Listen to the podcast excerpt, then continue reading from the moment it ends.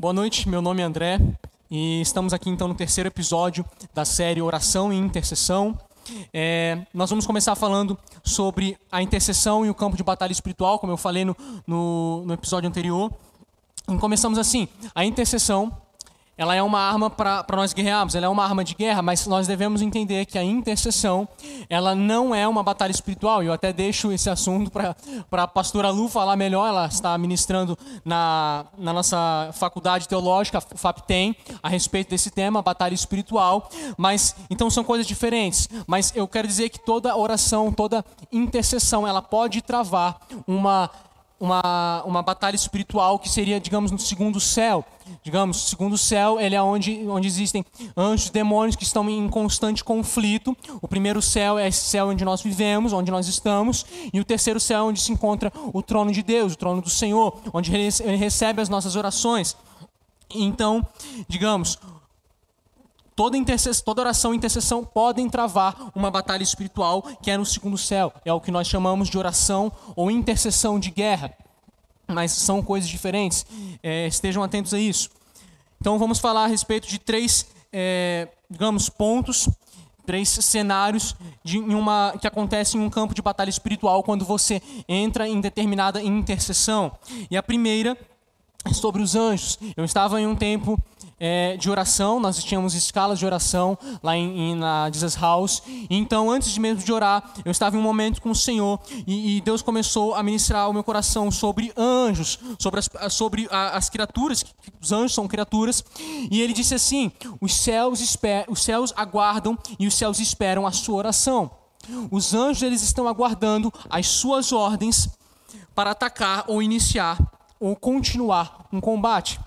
Daí quando o senhor falou isso, quando ele me lembrou disso, daí eu me lembrei de uma cena no filme As Crônicas de Nárnia, na batalha final, no primeiro filme, uh, quando Pedro, né, o líder do exército, ele toma, ele ergue a sua espada e ele dá uma, ele dá um, é como um sinal de preparo para o início da batalha. Então a trombeta ela é tocada e, e entendemos que a trombeta é um instrumento para a guerra de, de que para avisar os, o exército de que está começando, está iniciando um, um combate ou uma batalha. E aí depois, novamente, ele ergue a sua espada, de novo, e ordena que as águias avancem, dando um brado de guerra para o seu exército iniciar um ataque. E daí sim vem o, o conflito, eles se chocam, né? Uma, um exército dispara contra o outro, em direção ao outro, e aí inicia o conflito. E daí eu tive uma, eu tive uma imagem no meu espírito, uma impressão no espírito, em que eu vi os anjos, eu vi uns dois, três anjos, onde eles estavam prontos, eles estavam em uma linha de largada, e eles estavam prontos para saírem, para correrem, e, e para guerrearem em favor daquilo que nós pedimos. E daí o Senhor disse assim: é, diga para eles avançarem, avancem, avancem. Eu ouvia isso, isso no meu coração, e, e, foi clara essa imagem que eu tive dos anjos. Eles estavam prontos, simplesmente aguardando a, a nossa ordem de, de, de, de avanço. E ali em Hebreus capítulo 1, versículo 14, ali o Senhor me lembrou que os anjos, eles são espíritos ministradores, que eles são enviados para servir. Eles são enviados para servir aqueles que hão de dar a salvação. É uma pergunta, mas aqui eu estou fazendo uma afirmação, na verdade. Eles são espíritos ministradores que eles nos servem. E quando nós falamos a respeito de campo de batalha espiritual, os anjos eles têm total participação nisso, porque nós estamos falando de um segundo céu, onde anjos e demônios colidem e eles estão em constante conflito, em uma constante guerra e batalha espiritual. Bom, vamos falar a respeito do exército também do Senhor, que está em Joel, no profeta Joel, que ele fala sobre. Profeta, profeta Joel, é, capítulo 2, primeiro versículo. O que ele fala a respeito desse último exército de Deus que está por vir. É o exército do, dos últimos dias. Joel, capítulo 2, diz assim: toquem a trombeta, ou seja, que vai marcar o início de uma guerra, né? É, é um, um, sinalizador de um contexto militar aqui, quando o Joel está falando. Então, toquem a trombeta em Sião. Deem um alarme no meu santo monte, ou seja, deem um alarme à minha igreja. Tremam todos os habitantes do país, pois o dia do Senhor está chegando. Está próximo, ou seja, ele está falando do final dos tempos, que nós estamos vivendo hoje é dia de trevas e de escuridão. dia de dias de nuvens e negridão. Estamos vivendo isso. Assim como a luz da aurora se estende pelos montes, um grande e poderoso exército se aproxima, como nunca antes se viu, nem jamais se verá nas gerações futuras. Diante deles o fogo devora, atrás deles arde uma chama. E olha que tremendo isso. Diante deles, à frente deles, a terra é como o jardim do Éden. Ou seja, tudo está perfeito, tudo está bonito. E atrás deles é um deserto arrasado, nada lhes escapa. É um poderoso exército que destrói tudo aquilo por onde ele passa. Eles têm aparência de cavalos, como cavalaria, atacam galopando com um barulho semelhante ao de carros, saltam sobre os cumes do montes, dos montes, como um fogo crepitante que consome o restolho, como um exército poderoso em posição de combate, ou seja, destemidos, eles são determinados naquilo que eles estão fazendo. Diante deles, povos se contorcem angustiados. Todos os rostos ficam, todos os rostos ficam pálidos de medo. Eles atacam como guerreiros, escalam muralhas como soldados. Todos marcham em linha, sem desviar-se do curso, não empurram uns aos outros, cada um marcha sempre em frente. Isso me faz lembrar de um, de um livro do, do profeta Rick Joyner. Eu não me recordo exatamente se, se, é na batalha final ou se é na chamada final, mas ali o Senhor, teve o, o Senhor deu o privilégio do Rick Joyner ver este mesmo exército que o profeta Joel viu, com é um exército em que ele não perde a sua formação, ele anda sempre em um ritmo e ele é comandado pelo seu general. Ele estava dividido em três grupos, se eu não me engano, era o primeiro grupo que fazia isso. Ele era obediente naquilo que o Senhor dizia, nos comandos do general, e ele marchava sempre em, em, em ordem, em uma organização muito perfeita. Esse é o mesmo exército a qual o profeta Joel estava falando. Todos marcham em linha, sem desviar-se do curso, não empurram uns aos outros, cada um marcha sempre em frente. Avancem por entre os dardos, sem desfazer a formação. Lancem-se sobre a cidade lançam-se sobre a cidade, correm ao longo da muralha, sobem nas casas, como ladrões entram pelas janelas. Ou seja, aqui o Senhor diz que eles estão roubando almas do inferno. E foi há dois meses atrás o Senhor nos deu uma palavra profética em que o inferno estava sendo saqueado como nunca antes, como nunca, como nunca antes foi visto.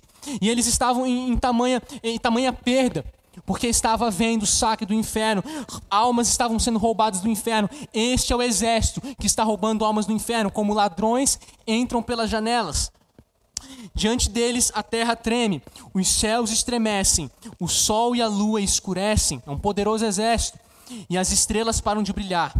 O Senhor levanta a sua voz à frente do seu exército. Entenda que o Senhor, repito, o Senhor é o general deste exército, o Senhor é aquele que dá a palavra final, é aquele que dá a ordem de comando.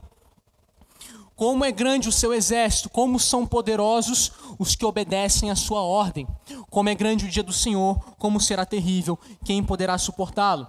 E daí então o Senhor me falou que existem determinadas orações, determinadas intercessões, em que elas são tão fortes, são tão intensas, em que nós iniciamos, nós é, é tornamos ela, tornamos essas orações um, um início para uma batalha espiritual, em que nós não somos exatamente nós que estamos fazendo, mas são os anjos que estão, é, estão fazendo, exercendo diante da, das nossas ordens, do nosso comando que nós estamos dando. E nós fazemos parte desse exército, do mesmo exército em que o profeta Joel falou que seria um exército dos últimos dias, em que estão roubando almas do inferno, a qual marcham em uma linha reta, sem perder o seu curso, sem perder o seu, é, a sua direção e marcham sempre unidos.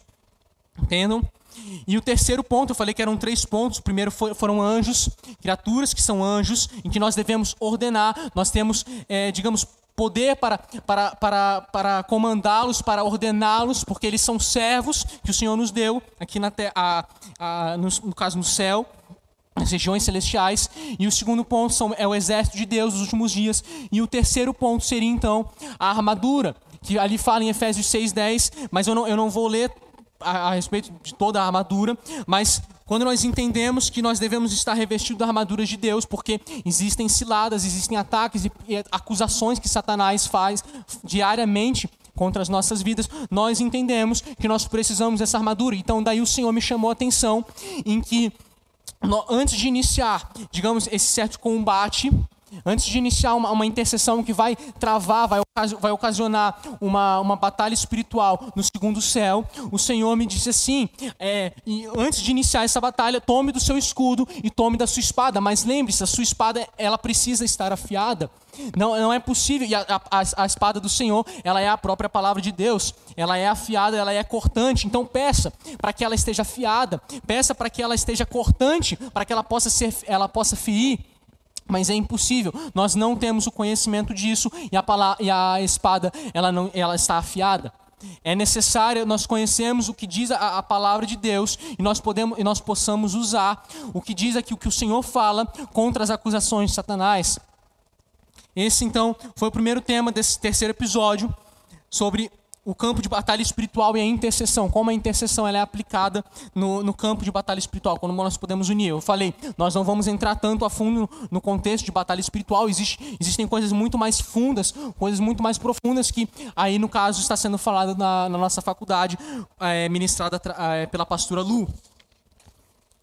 Mas nós continuamos então com o nosso último tema da série, que eu, eu, eu diria que seria a importância do falar em línguas na oração e na intercessão.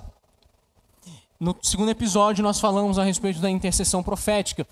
E certamente a, o falar em línguas na intercessão, na oração, ela é uma forma de você é falar aquilo que Deus está, você orar aquilo que Deus quer, aquilo que é desejo do Senhor orar. Porque entendam que quando você fala em línguas, você não está falando algo que vem, do, algo que vem da tua razão, daquilo que você pensa, mas é algo que vem da parte de Deus.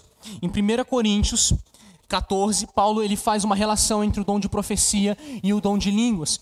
E o dom de línguas ele diz que ele, ele é para edificação de si mesmo e o dom de profecia ele é, ele é para edificar a igreja. Só que em Romanos, o próprio Paulo ele diz, ele aponta a importância da oração do Espírito.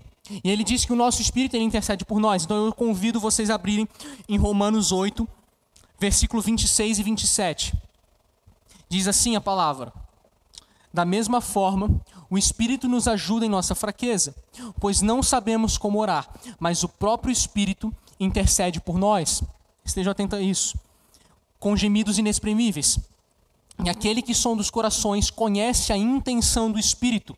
Quem sonda os corações é o próprio Deus. Ou seja, Deus que sonda os corações, ele conhece a intenção do Espírito, porque o Espírito intercede pelas, pelos santos de acordo com a vontade de Deus. Então aqui nós estamos falando sobre um tipo de intercessão profética, sobre aquilo que, que nós falamos no segundo episódio, que uma das formas de nós exercermos a nossa intercessão profética é uma oração muito específica que vem da parte de, do Senhor, que é, é, é, é não, não, está, não, não está envolvendo a nossa razão humana, é, ela está de acordo com a vontade de Deus.